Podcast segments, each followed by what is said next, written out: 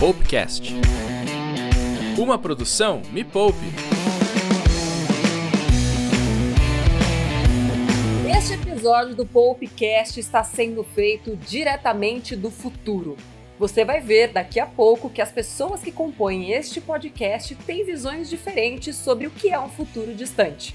Para mim, Natália Cury, futuro distante é 2045. Mas para o meu convidado de hoje, 2022 já é um futuro quase inimaginável. Senhoras e senhores, apertem seus cintos, porque hoje nós vamos fazer uma viagem ao futuro e vamos te contar como você pode se preparar e não se ferrar no futuro distante ou Próximo. Olá, meninos e meninas, eu sou Natália Arcuri.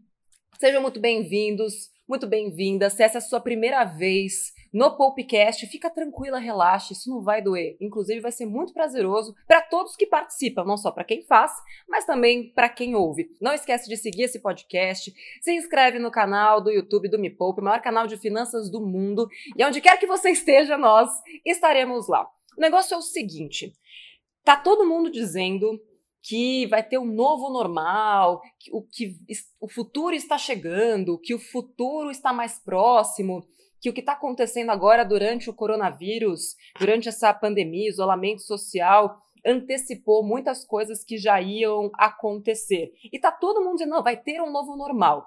E o que eu quero conversar hoje, debater com o meu ilustre convidado e também com os nossos participantes maravilhosos, Jobs e Pamela, é o seguinte: mas será que o novo normal já não começou e a gente ainda não percebeu? Senhoras e senhores, abram suas mentes para ele, a joia rara de Araguari, Ronaldo Lemos, advogado, especialista em tecnologia, criador do Marco Civil da internet e conhecedor de tantas coisas do futuro que um podcast não é suficiente para absorver todo o conhecimento que tem neste cérebro. Assim, a única pessoa que a gente pode comparar com o Ronaldo Lemos é Lucy. Aliás, Ronaldo, seja muito bem-vindo. Nath, muito obrigado. Você esqueceu de falar uma coisa importante. Fã número um do Me Poupe. Há controvérsias. Que assim, diz a minha mãe que ela é a fã número um. Mas enfim, depois você vai brigar com a dona Neuza onde vocês quiserem. mas eu fico muito feliz. Vamos junto. Ronaldo, primeiro, já pra gente bater o pé na porta mesmo. Você acredita que o novo normal ainda está para chegar ou ele já chegou e a gente, a gente não, né? As pessoas ainda não perceberam. Puxa, Nath, é, eu acho que a gente entrou num momento de transformação muito rápida e que nos próximos dois anos essa transformação vai continuar em curso, né? Então, por que, que eu acho que o novo normal ainda não chegou? Se a gente acha que já mudou muito agora, né, de Covid, etc., prepare-se, porque vai mudar ainda mais. Eu acho que de agora até 2022, né, o nosso ano das nossas previsões aqui, né, futuro próximo, esse processo de, de mudança ele vai ser cada vez mais acelerado e, e, e meio imprevisível também, sabe? Então, é, é, por isso que assim dá para projetar algumas coisas, sim, a gente vai fazer isso, mas a gente tem que estar preparado para todo tipo de mudança, até aquele que a gente não pode prever. Agora, vamos lá, tem um dado aqui que eu acho que é super importante da gente passar. Mais da metade da população mundial, ou seja, 4 bilhões de pessoas no mundo, tem acesso à internet. 97% da população mundial agora tem acesso a um sinal de celular e 93% tem alcance de uma rede 3G ou superior. Quando a gente vai para países desenvolvidos, quase 87% das pessoas têm acesso à internet e a Europa é a região com maior acesso, com 82%, e a África é com menor alcance, com 28%. Você que está sempre investigando essa questão do, do uso é, das redes e da conectividade aqui no Brasil. Onde é que você acha que o Brasil se encaixa nessa realidade? A gente está muito distante desses países mais desenvolvidos, porque para a gente pensar no futuro, em negócios do futuro e colocar quem está ouvindo a gente, que são brasileiros, nesse futuro que a gente está prevendo daqui a dois anos, a gente precisa de conectividade, a gente precisa de internet, porque senão não tem nem como começar uma conversa. A gente está preparado para isso em relação a cabeamento? Nath, a gente está entre os países desenvolvidos e a África. É, o Brasil, aliás, tem características dos dois lados, né? A gente tem características de um país desenvolvido, você está em São Paulo, na Faria Lima ou em Higienópolis, você está no Rio de Janeiro, na Zona Sul, você se sente como se estivesse numa cidade de um país desenvolvido, assim, de uma cidade é, cosmopolita, etc. Mas nessas mesmas cidades, basta você andar um pouquinho, às vezes um quilômetro, dois, três quilômetros, é, e você vai encontrar lugares em que a conectividade é, às vezes, pior do que a conectividade que a gente encontra na África. Então, o buraco da exclusão digital no Brasil ele é muito profundo. Tem cerca de 70 milhões de pessoas no Brasil com acesso muito precário à internet. São 70 milhões. Porque hoje não é só você ter o acesso, né? Você precisa ter o acesso e ter o acesso com qualidade. E esses 70 milhões, eles me deixam impressionados porque a gente está vendo hoje muitas tentativas, inclusive do governo, de fazer política pública por meio de aplicativo, né? Então, ah, cria aqui um aplicativo e resolve tudo. Até agora, há pouco tempo, teve um anúncio, não, vamos colocar a Alexa, né, aquele smart speaker, para responder perguntas sobre o auxílio emergencial. Só que um Alexa custa mais ou menos, na média, o mesmo valor do auxílio emergencial, entendeu? E, e quem usa Alexa no Brasil é um, um percentual ínfimo de pessoas, né? Sim. Muito. E, e a mesma coisa de conectividade.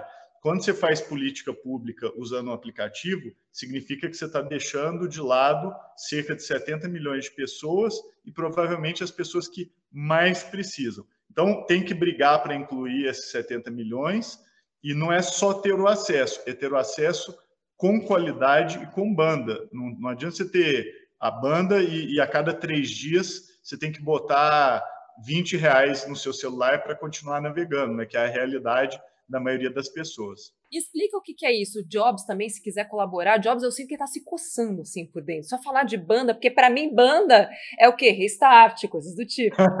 Guns N' Roses. Mas assim, o que significa banda exatamente? Nossa, Restart Guns N' Roses. Ah, desculpa, Axel. Nossa, desculpa, foi, foi feio. Olha, eu gostei, tá? É, Guns N' Roses sempre fui fã. Lá em Araguari, Guns N' Roses era muito. E o Restart? É que tipo, eu comparei o Guns N' Roses com o Restart, aí não dá, né? Comparação, eu acho que tá um pouco proporcional, mas tudo bem, a gente entende. É. Respondendo aqui, porque eu estou me coçando mesmo para falar das coisas aqui. Ele falando da conectividade, da internet que precisa de dar um e quilômetro. E da banda, Jobs. Chegar banda em casa essa. já não pega. A banda, na verdade, tem dois consumos. Quando você está falando de consumo mobile, né? Você tem a velocidade da internet, que é o que vai trafegar os dados, e o consumo, que é a banda, né? Que a pessoa fala assim, ah, mas aí tem. Você consumiu, você contrata 10 gigas com 20 reais. Acho que nem chega a isso, né, Ronaldo, hoje em dia. Acho que 20 reais você contrata um plano que vai te dar um consumo, um pacote de 4 gigas que isso não é limitado quando você tem uma internet residencial, né? Que você pode trafegar à vontade, sem uma limitação técnica, né? Na mobile você tem essa uhum. limitação, tanto de pacote de dados que vai ser trafegado e a limitação da velocidade, que aí pode influenciar tanto a topografia, né, o local onde a pessoa está, que vai ter a disponibilidade do sinal, tudo isso influencia no consumo da internet. Caramba, gente, isso é muito difícil, isso é muito complicado. Mas então a gente está falando de 70 milhões. Posso trocar em miúdos? Para 70 milhões Pode. de pessoas, não tem, não tem internet direito, entendeu? Essa experiência que a gente está tendo aqui, ó, de gravar um programa usando a internet, isso aqui não é acessível para 70 milhões de pessoas. Para 70 milhões de pessoas é acessível mensagem de texto e talvez mensagem de áudio no WhatsApp. E esse, Sim. basicamente, é o uso de internet que essas pessoas que têm esse acesso é, precário têm, entendeu? Agora, assistir vídeo, assistir Netflix, fazer live, e, igual a gente está fazendo aqui, videoconferência, esquece. Isso é, não existe para 70 milhões. Então, antes de partir para a próxima parte, para a próxima etapa aqui desse nosso podcast, que é a gente brincar de tentar imaginar esse futuro próximo daqui a dois anos, então a gente está falando que a gente, a gente não, né? O governo criou iniciativas de transferência de renda, né? Viu auxílio emergencial, né? Que é aquela ajuda de 600 reais ou de 1.200 reais. E aí ele criou uma conta digital para 70 milhões de pessoas, né? Porque é justamente são, foram 98 milhões de pessoas que pediram auxílio emergencial, e eu acredito que desses 98 milhões, esses 70 que você estava falando, com certeza estavam ali dentro. E 70 milhões que não têm acesso à internet com boa conexão, e sendo que a gente tem dados aqui, olha, que 45 milhões de brasileiros só usam dinheiro de papel então, os caras de lá, que são super inteligentes, falaram, vamos criar uma solução onde as pessoas vão baixar um aplicativo e vão ter uma conta digital e, claro, elas vão conseguir acessar esse dinheiro, porque elas estão super acostumadas. Este foi o design thinking? Foi o raciocínio? Então, para fazer design thinking, você precisa conhecer a realidade. Você precisa conhecer o, o, sobre o que, que você está desenhando, né? É aí que eu quero chegar. Então, assim, eles não fazem a menor noção para qual país eles criaram essa solução, é isso? Hum. Porque no Brasil a gente governa para um determinado segmento da população e não governa para a maioria das pessoas. E agora a gente está fazendo de novo a mesma coisa que a gente vem fazendo há décadas, entendeu? Que é esquecendo a parte maior da população brasileira. Entendi. Então eu vou pedir para a gente esquecer por um minuto que a gente está no Brasil depois a gente vai conversar para a gente criar soluções mais baseadas nesses dados que a gente tem, né? E menos nos salões do governo, né? Onde eles trabalham e têm essas ideias geniais, como diz o Ronaldo Lemos, super genial. É, então vamos lá para o futuro. Eu quero o Ronaldo Lemos, Fernando Jobs e Pamela Júcio, e você que está ouvindo a gente nesse podcast, presentes aqui conosco. Quero saber o seguinte sem papas na língua, hein? A brincadeira é a seguinte: o que vai renascer, sobreviver e o que vai estar morto daqui a dois anos? Começando pela TV a cabo, Ronaldo Lemos. E aí, vai renascer, sobreviver ou morrer? Ih, pode chamar aquela galera que carrega o caixão lá, sabe? O tan, Já era. Por que, que já era, Nath? O, o, o 5G, né, que vai vir aí mais cedo ou mais tarde, mata o cabo. O 5G transmite informação numa velocidade e confiabilidade muito maior do que o cabo. Então, para que, uhum. que você uhum. vai ter TV a cabo? Então, pode chamar a galera lá e dançar aquela dancinha, TV a cabo mais cedo ou mais tarde. Ótimo.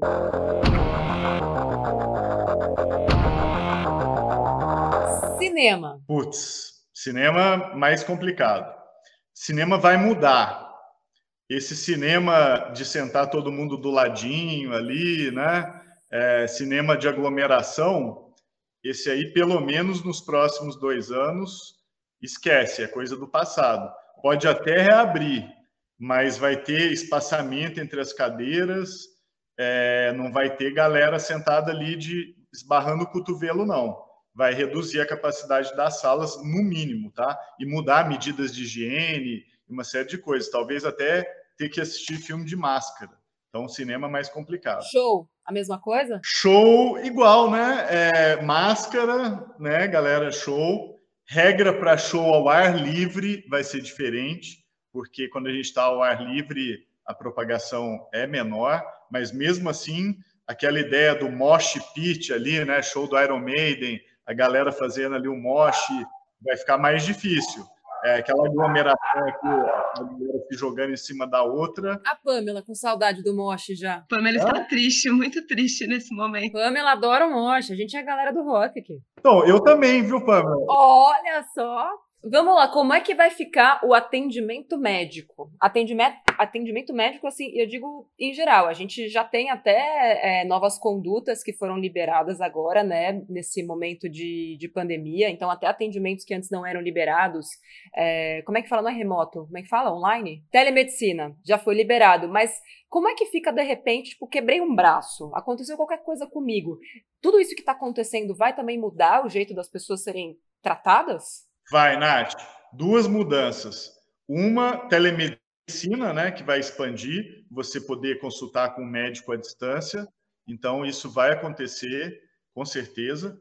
E a outra coisa é que, é, de novo, vai ter dois movimentos diferentes. Um para o SUS, e para o SUS eles vão ter muito mais dificuldade no SUS de tomar as medidas que precisam ser tomadas, né, que agora esse mundo novo requer, então medidas de os médicos usarem aquele equipamento de proteção individual, é, também usarem mecanismos de desinfecção muito maiores. Então, no SUS vai ser mais difícil. E na rede privada, muitos hospitais que vão seguir padrões muito mais rigorosos de higiene e de proteção do que seguem hoje. O meu temor aí é que aumente a desigualdade, né? O SUS ter um padrão de serviço é, inferior e, e, e, alguns hospitais da rede privada terem um padrão de serviço excelente. Então, o meu medo é, é, que isso acabe levando ao aumento da desigualdade também. Já é assim, né, na realidade. O que você está dizendo é que vai piorar. O que já é ruim pode ficar ainda pior, porque a gente não está. Hoje a gente fala assim de um, uma sobrecarga no sistema de saúde pública. A gente aí está falando não só de sobrecarga, mas também é, de uma qualidade de atendimento menor ou de possibilidades menores. Isso. Lembrando que. Super otimista sua visão de futuro. Obrigada, viu, Ronaldo Lemos? Tentando ser realista, mas lembrando que o SUS tem hospitais incríveis também, né? É, sim, sim.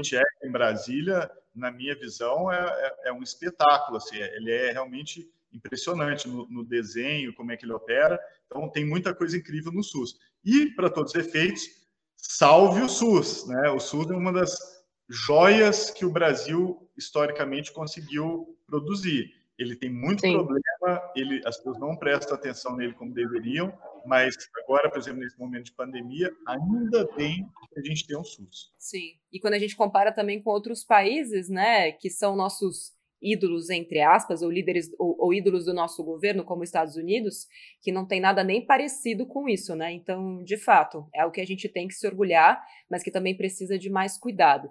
Serviço de manicure, cabeleireiro e faxina que, a gente tem muito cabeleireiro, muita manicure, muita faxineira que acompanha isso. E assim, tenta ser o mais delicado possível, porque essas pessoas são sensíveis, não é à toa, porque elas cuidam tão bem da gente. Mas daqui a dois anos, como é que vai ser? Então, Nath, é, não vai acabar nada, pelo contrário, inclusive, assim que o, o distanciamento social diminuir, vai ter uma explosão né, de manicure, as pessoas que são loiras querendo retocar as mechas. É... Jobs, né, já, já falou que vai fazer isso, inclusive. Estou me preparando. Eles vão, vão bombar. Agora, vão ficar mais parecidos com enfermagem, tá?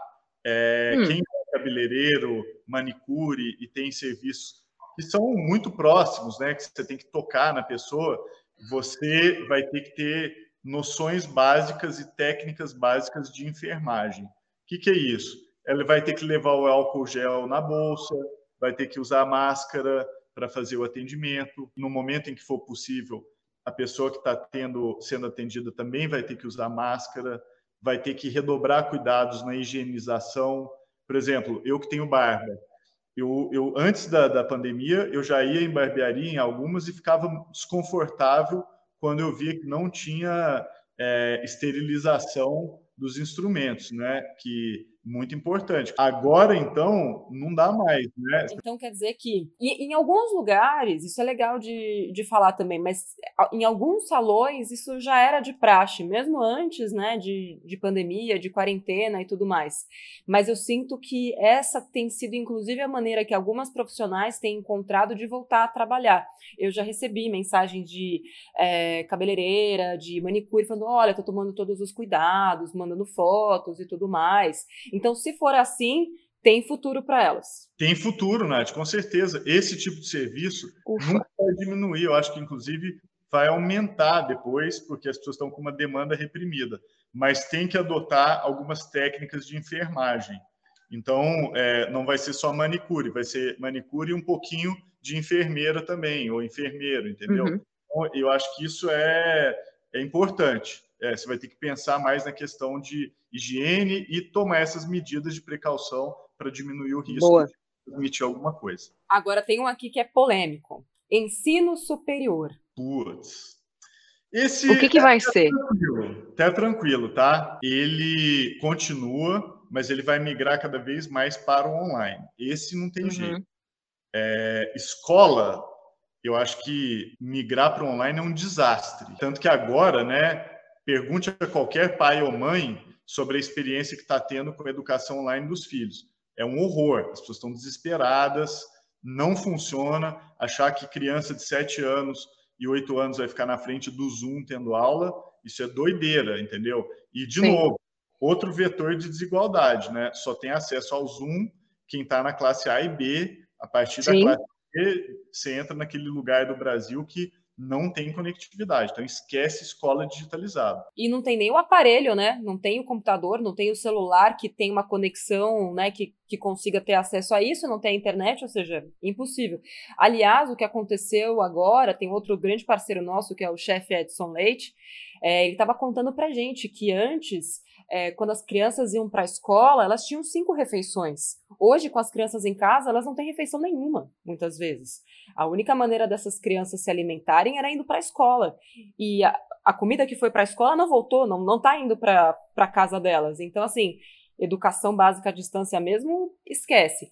Mas a minha grande preocupação é com o ensino superior, não só em relação a essa migração né, da aula presencial para o digital, mas da necessidade do ensino superior. Porque cada vez mais eu percebo é, que alguns cursos, não todos, tá? Mas alguns cursos já estão no passado. A gente tem uma estagiária aqui que faz rádio e TV. Pamela acabou de se formar, foi efetivada, maravilhosa. É, e ela não tem aula de redes sociais na faculdade de rádio e TV, porque para faculdade chama rádio e TV aquela porra, por que, que ela vai ter aula? Por que, que vai ter redes sociais? Mas assim, a TV, como você falou, ela cada vez mais vai ser aquele treco grande na sala onde eu vejo Netflix e Amazon. Ou Me Poupe, né? Ou você liga e vê o Me Ai, obrigada. Me Poupe e Expresso Futuro. Total, total. Isso, isso é tão real que eu não tive... Quando entrei na faculdade, não ia ter aula de redes sociais, não tinha nada. O curso chamava Rádio, TV Internet, mas não tinha uma matéria para isso. Quando chegou no segundo ah. ano, eles mudaram toda a minha grade toda, tiraram algumas matérias para colocar duas matérias para atender a internet. E aí eu tive um semestre de métricas e um semestre de planejamento meio capenga, assim, só para falar que teve. Não, tinha que ser a faculdade inteira, né? Tinha que ser tudo. Agora, o, o que vai acontecer com o ensino superior é que ele vai migrar para o online. Muitas faculdades, inclusive nos Estados Unidos, que fecharam agora para a pandemia e migraram para o online, eu acho que não vão voltar totalmente, tá?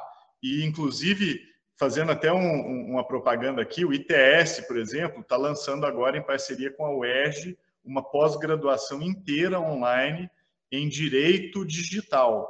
É, e em vez de fazer essa pós-graduação em sala de aula, a pessoa tem que se deslocar e tudo aquilo, a gente vai fazer inteira online. Então, isso do ensino superior, eu acredito que vai migrar cada vez mais para o online e vai deixar de ser, é, vamos dizer assim, aquele modelo que reproduz o modelo da escola fundamental e, e básica, né? Então, o uhum. ensino superior vai ter muita mudança e inovação. Sim. Agora, a, deixa eu só chamar a atenção, né? fazer propaganda da minha propaganda também, que agora virei garota propaganda. Você viu? Não, eu achei super legal mesmo a, a, a proposta, enfim, é, a Estácio me convidou para ser a garota propaganda, né, dessa linha nova deles de, de ensino à distância é, totalmente online, mas o mais importante é que as aulas são feitas para o, o, online, porque também não adianta você pegar, gravar o professor na sala de aula e falar que aquilo é ensino online. Só é ensino online quando você prepara aquilo para ter uma experiência através da tela, porque senão não tem aprendizado né, que, que faça sentido. Mas vamos lá. Criptomoedas. Elas vão renascer, sobreviver ou morrer? Nossa, vão bombar, mas bombar. Tanto que nessa crise agora, né, quem olhar os gráficos, não só do Bitcoin, mas de todas as criptomoedas, Stellar, o, o Ethereum e todas as outras, estão bombando, né? Um Bitcoin, mais ou menos agora que a gente está falando, estava valendo 9.500 dólares, um só é, o que é uma grana, né? 60 mil reais quase no Brasil. Então, assim, vai bombar e, e tem uma tendência de que sejam assimiladas pelos países. Então, por exemplo, a China está lançando uma criptomoeda oficial do, do Banco Central Chinês. E, e, cada vez mais tem um incentivo para que outros países façam a mesma coisa. Então, criptomoeda veio para ficar, na minha visão, vai bombar cada vez mais. Vamos falar mais sobre isso ainda. Sexo, vai renascer, sobreviver ou vai morrer, afinal de contas? Vai mudar, vai mudar. É, não, não vai ficar igual, não. Vai ter coisas ali que vão se transformar. Primeiro, a paquera e o jeito de se conhecer vai mudar, né? Porque bar e, e restaurante vai ficar muito mais limitado. Por exemplo, na Itália agora, tem restaurante que está colocando um painel de vidro entre as pessoas, né? Imagina você convida uhum. uma pessoa para cantar e senta lá e, em vez de parecer que você está num restaurante, parece que você está num presídio visitando aquelas cenas de filme de Hollywood, sabe? Que a pessoa visita o preso Sim. e fala no telefone. Uhum. Nada menos romântico do que isso, entendeu? Não, agora, só para a gente fazer o exercício mais do futuro ainda. Tem aquele filme que é bem tosco com a Sandra Bullock. É, e eu acho que, que, é alguém que vem do futuro. Porque para mim isso aí faz parte do futuro. Se eu não me engano. Ai, eu esqueci o nome dele. Vê aí, Pamela, por favor. Bom, enfim. No filme, eles, eles não transam normalmente. Eles usam, tipo, uma máscara, um capacete, os dois colocam tal, e tem uma experiência virtual ali. É, e eu não sei em que quando isso vai acontecer, e talvez não sei se é só relacionado a relações sexuais e tudo mais, mas assim, acho que as pessoas vão sentir falta de ter as experiências que elas tinham. Então, cinema, shows e tudo mais. A, a questão da realidade virtual é que hoje ela não possibilita as, as outras sensações né, que a visão tem eu consigo ter a visão de que eu estou viajando, né, de que de repente eu estou num país através, né, de, dessa, dessa realidade virtual, mas eu não tenho cheiro, eu não tenho toque, eu não tenho a, a temperatura. Quando isso vai acontecer? E não é nem se, porque eu tenho certeza que vai, mas quando? Então, Nath, é, duas coisas. Primeiro, vai ter uma geração cada vez maior de pessoas solitárias. Isso é, um, é inevitável, né? Porque esse temor social acaba gerando uma geração de pessoas que ficam só em casa. Então, isso aumenta o consumo de pornografia, né? E, e, e, pornografia também vai bombar. Agora, isso que você falou da experiência virtual, é, tem um mercado cada vez maior, especialmente na Ásia, de sex bots, né?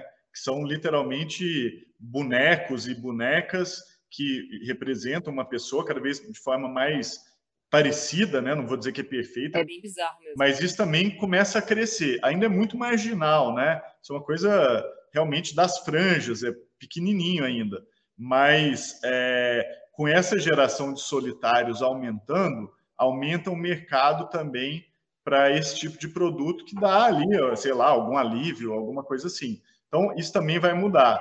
Mas a, a sexualidade do toque não vai desaparecer, né? Eu acho que faz parte da natureza humana e, e, as pessoas ainda têm ali, vão continuar tendo, espero, para sempre, esse desejo de estar junto, de estar próximo, e isso é insubstituível. Mas que vai ter um monte de coisa tentando ali, pelo menos, criar um substituto secundário que seja isso vai bombar cada vez mais. Isso aí vai explodir. Nath, o nome Agora, do filme cadê? é O Demolidor e a Sandra Bullock e o Sylvester Stallone. É isso mesmo, obrigada. E antes da gente partir para o quadro Metralhadora do Futuro, calma, não vai doer. Vai renascer, sobreviver ou vai morrer?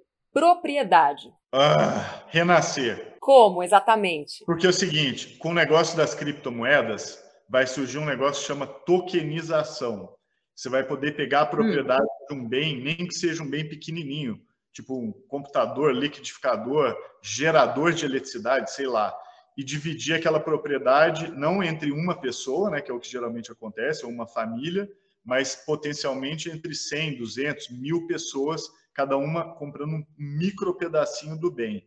Então, essa ideia de hum. tokenização hum. valeria um programa inteiro para a gente falar nisso porque muda completamente a nossa ideia de propriedade. Mas, tipo, se eu quisesse tokenizar essa sua casa aí, que eu achei ela bem interessante, por exemplo. Digamos que nós queremos tokenizar esta casa. É tipo aquelas casas de família que compra na praia, que aí tem que falar, não, eu uso nas férias de julho. É tipo isso, só que com desconhecidos? Tipo isso, só que com dois tipos de sócio, igual a companhia aberta. Você vai ter gente que vai tokenizar só porque quer as receitas da casa, mas não tem o direito de usar a casa, e você vai ter gente que vai hum. ser indenizável para poder não só investir, mas também usar a casa. Então, é como se tivesse acionistas ordinários e acionistas preferenciais. Um recebe uhum. só dividendos, o outro recebe dividendos e vota. É, e isso, esses modelos você vai poder reinventar completamente. Então, por exemplo, uma casa de campo, uma casa de, de fazenda ou de praia, você pode, em vez de só colocar no Airbnb, dividir a propriedade daquela casa entre duas mil, três mil, cinco mil pessoas, entendeu? E depois a renda que aquela casa der, você consegue também facilmente distribuir entre aquele contingente todo de pessoas.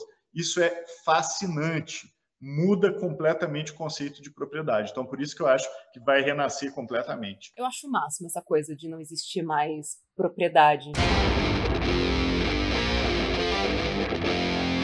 Começa agora o quadro TretaCast e a gente vai quebrar o pau aqui, hein? Tem profissões que já desapareceram e não perceberam? Putz, muitas, né? Ai, sério? No Brasil é fogo, né? Eu ia falar ascensorista de elevador. Então, no Brasil a conta é mais difícil de fazer, entendeu? É verdade. Sabe, um, infelizmente, uma profissão que está desaparecendo e eu acho que já está quase próxima à extinção também, atendente bancário. Faz sentido, faz sentido, faz todo sentido. É, atendente bancário e, e, pessoal que faz atendimento em call center também, é, não é para agora, tá? Então não precisa ter pânico, mas é bom buscar capacitações e habilidades novas, porque call center tem o risco de reduzir bastante e automatizar. Ronaldo Lemos, nós estamos em 2045 e o Brasil é a nova potência mundial. O que aconteceu em 2020, pós-crise do coronavírus, para que isso fosse possível? Primeiro, acredito que vai ser potência mundial, vamos trabalhar para isso. E duas coisas aconteceram. Número um, as pessoas aprenderam a transformar conhecimento em produtos e serviços. O Brasil tem vivido de transformar recursos da natureza em produtos e serviços. Quando a gente conseguir transformar o nosso conhecimento, o nosso jeito de ser em produtos e serviços, o nosso país ele vai dar um salto extraordinário. Então, esse é o nosso desafio como nação. Segunda coisa, é, no mundo de 2045, onde os robôs estão em toda parte e onde a, a necessidade de trabalhar nem é tão grande assim, porque as máquinas vão trabalhar para a gente, o Brasil vira potência porque a gente vira a reserva de felicidade da, do planeta. O brasileiro é um povo muito feliz. Então a gente vai para a Europa, tá todo mundo é, com dinheiro, mas todo mundo meio tristão, assim, porque sabe como é. Estados Unidos é a uhum. mesma coisa, a Austrália também, e o Brasil não. Ah, o brasileiro, quando a gente tem tempo livre, a gente é muito alegre, muito feliz, a gente gosta de festejar e assim por diante. Então a gente vai virar não só a potência econômica e intelectual, mas uma potência quase que espiritual, porque a gente vai ser a reserva de felicidade do planeta Terra e todo mundo vai invejar a gente. Ai, que lindo! Agora vamos lá, a metralhadora do futuro. Quero todos participando. Atenção, Jobs. Um app para apagar. O app que eu apaguei ultimamente é daqueles pagamentos automáticos de, do uso do carro. Como eu não estou usando mais o carro, estou trabalhando de casa, não pago mais automático lá. É, pedágio, estacionamento, ah, eu deletei. Entendi. Esse eu deletei. Pamela quer apagar algum aplicativo? Apagar eu acho que não, eu só tenho aplicativos úteis. Não, eu, eu apagaria qualquer aplicativo governamental de identidade porque a gente tem no Brasil de uma identidade digital única. E aplicativo não é o jeito de fazer isso. Então, eu fico toda hora vendo lançar 10 aplicativos novos para fazer algum tipo de identidade. CNH digital, CPF digital, carteira de trabalho digital. Não, só de baixar todos esses, a pessoa já teria que ter 12 aplicativos no celular. Qual é a utilidade disso? Que tal, em vez de ficar fazendo remendo, Vamos resolver o problema da identidade digital brasileira de uma vez só. Mas o, o, o Ministério da, da, Tecnologia, até eu vi o, o, o secretário, conheci ele em Brasília.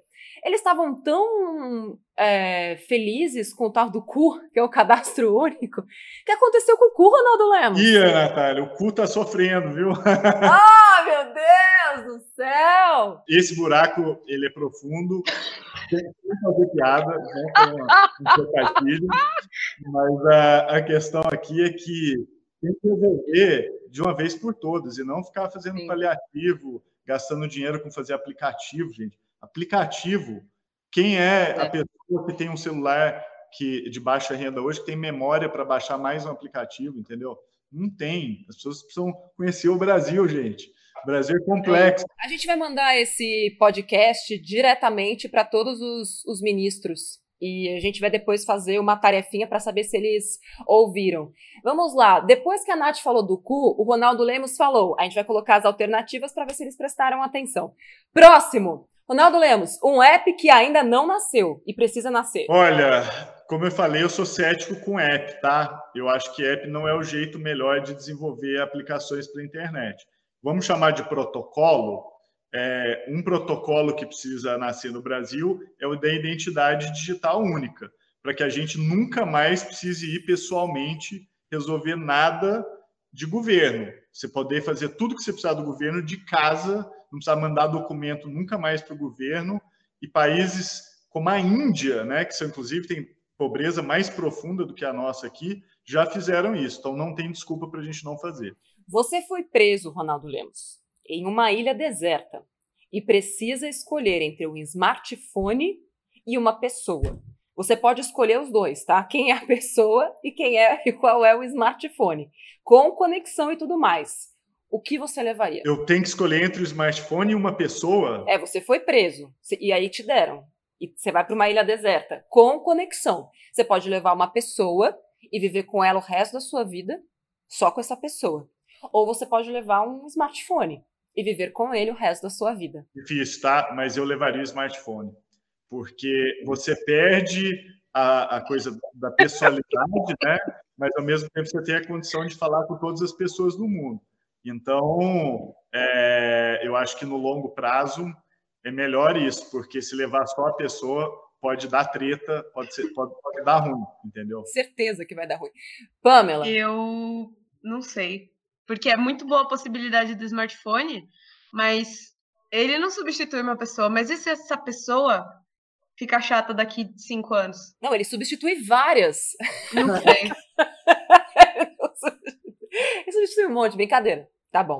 Jobs, e você? Eu levaria o smartphone com certeza, mas antes eu gostaria de ler só lá nas cláusulas qual que é a marca, modelo, é, memória RAM. Então você pode escolher o que você quiser. O que você quiser, você pode escolher. Então, com certeza levaria o smartphone. Parece que alguém vai dormir na sala hoje à noite, né, Jobs?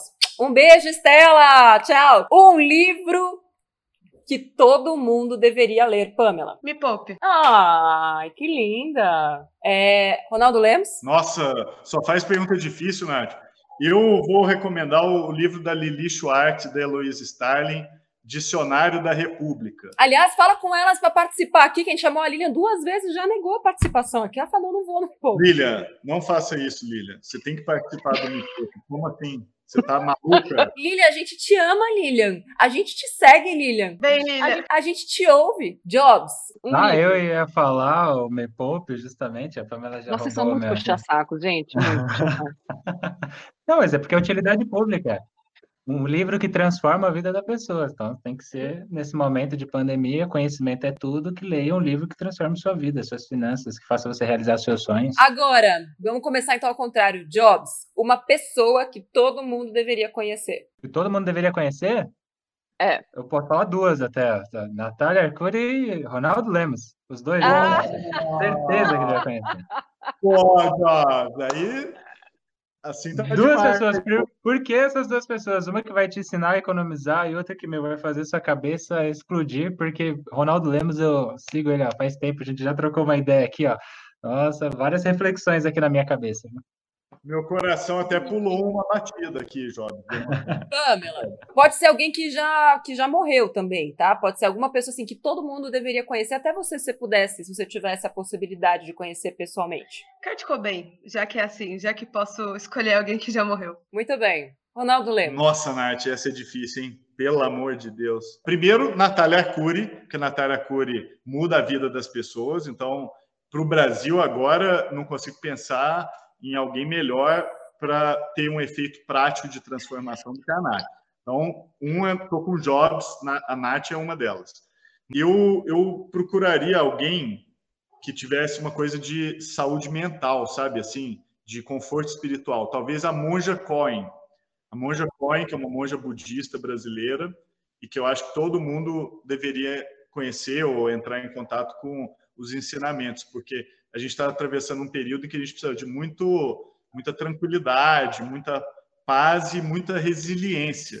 E eu acho que a Monja Coin é uma pessoa que, que ajuda muito nisso. Bom, então, atendendo a pedidos, como Kurt Cobain não podemos trazer para o podcast, a Monja Coin nós podemos. Podemos. Então, vamos trazer Monja Coin para que todos, pelo menos que seguem este podcast, possam conhecê-la e desfrutar de sua sabedoria. Eu já tive o privilégio de ver uma. Ai, como é que fala? Uma prática de meditação da Monja Cohen, né? Assim, é, bem na minha frente e foi incrível. E, e, olha que eu não sou a pessoa da meditação, mas eu fiquei tão tranquila, eu fiquei tão, sabe, fiquei tão serena e ela realmente é é incrível. Eu quero dizer que todas as pessoas deveriam conhecer vocês três pessoalmente, de preferência, porque é um grande privilégio que eu tenho de conhecer vocês. Estou muito feliz por ter feito esse podcast com vocês. Muito obrigada a você que está ouvindo esse podcast, gostou, ficou sabendo o que vai acontecer no futuro, então compartilha com todo mundo, a não ser aquela pessoa que você fala, ah, essa nem você deixa passado mesmo. Aí parece que você não compartilha. Um beijo para você, até o próximo podcast.